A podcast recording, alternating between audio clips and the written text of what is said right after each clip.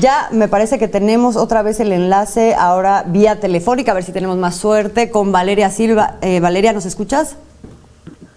Sí, Azul, mil disculpas, una falla técnica que ha salido de, mi control. Nos pasa todo el tiempo, no te preocupes, Valeria. Pues queríamos, tenemos ya poco tiempo porque eh, tuvimos este, este, este tema con eh, la tecnología, pero Valeria, te querría preguntar qué es lo que sigue para Bolivia a partir de este resultado, de qué manera se volverá a la normalidad, digamos, democrática y también qué pasará con la gente en concreto, por ejemplo, tú y todos los que en este momento se encuentran bajo la figura de asilo político en otros lugares y aquí en México, van a regresar, ¿cuándo van a regresar? ¿Qué es lo que se espera que suceda?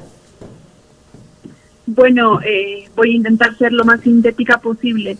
Eh, toca una tarea muy, unas tareas muy amplias y muy complicadas al, al gobierno de Luis Arce eh, haciendo un breve apunte, recordemos como ustedes lo mencionaban en su nota, Luis Arce Catacora ha sido el ministro de Evo Morales durante 12 años de Economía, es el responsable del modelo exitoso económico boliviano que le ha dado a mi país medallas de oro en crecimiento, en erradicación de la pobreza, en reducción de la brecha, etcétera, etcétera.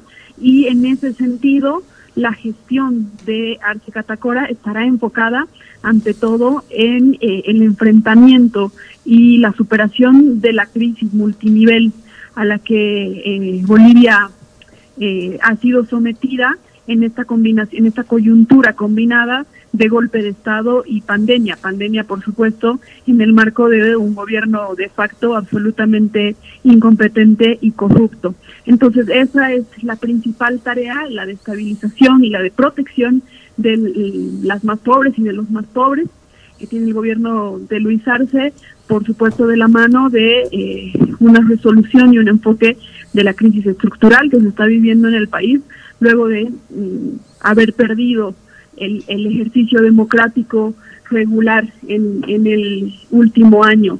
Hay muchas cosas que se tienen que resolver en ese sentido, en el, en el sentido de la recuperación plena de la democracia.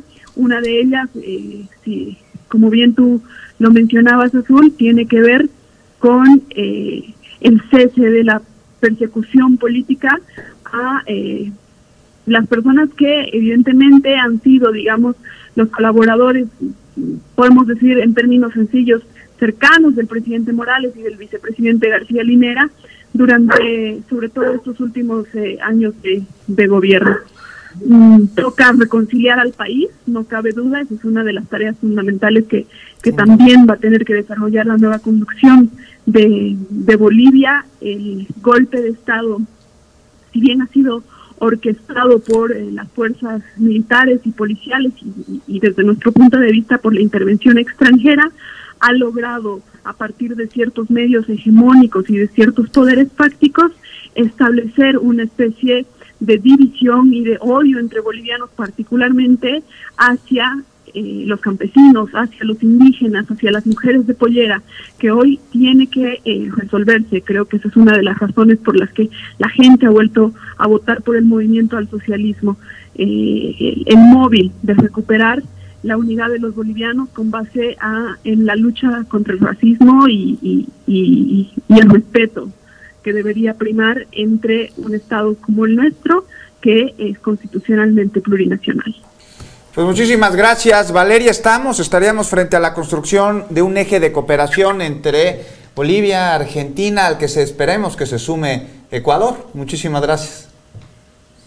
Sí, efectivamente, estamos eh, ante las puertas de la instalación de un eje progresista en, en, nuestra región, con Buenos Aires, con Ciudad de México, con La Paz, Bolivia ahora, y ojalá, como tú mencionas, con Ecuador, Chile y otras latitudes lo antes posible. Ha sido un, un gusto estar en contacto con ustedes.